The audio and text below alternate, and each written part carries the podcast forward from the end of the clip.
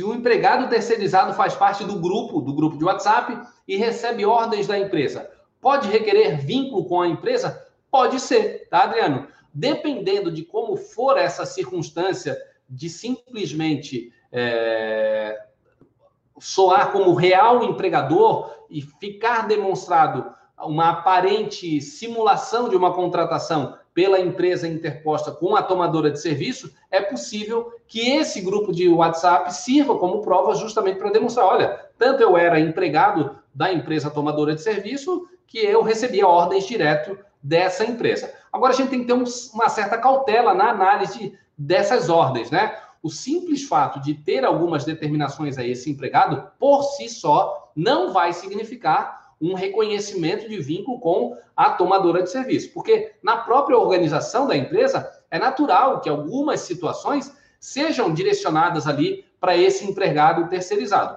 Vou dar um exemplo, tá?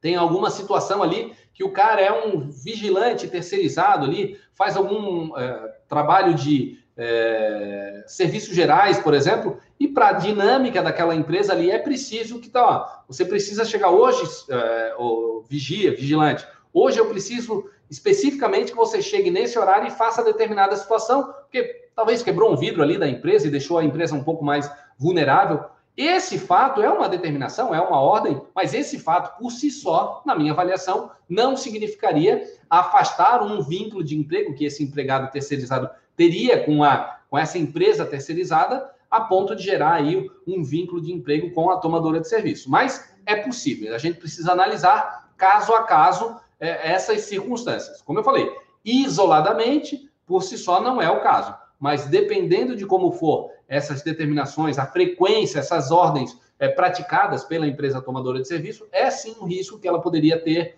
em relação a ter reconhecido o vínculo de emprego com esse terceirizado.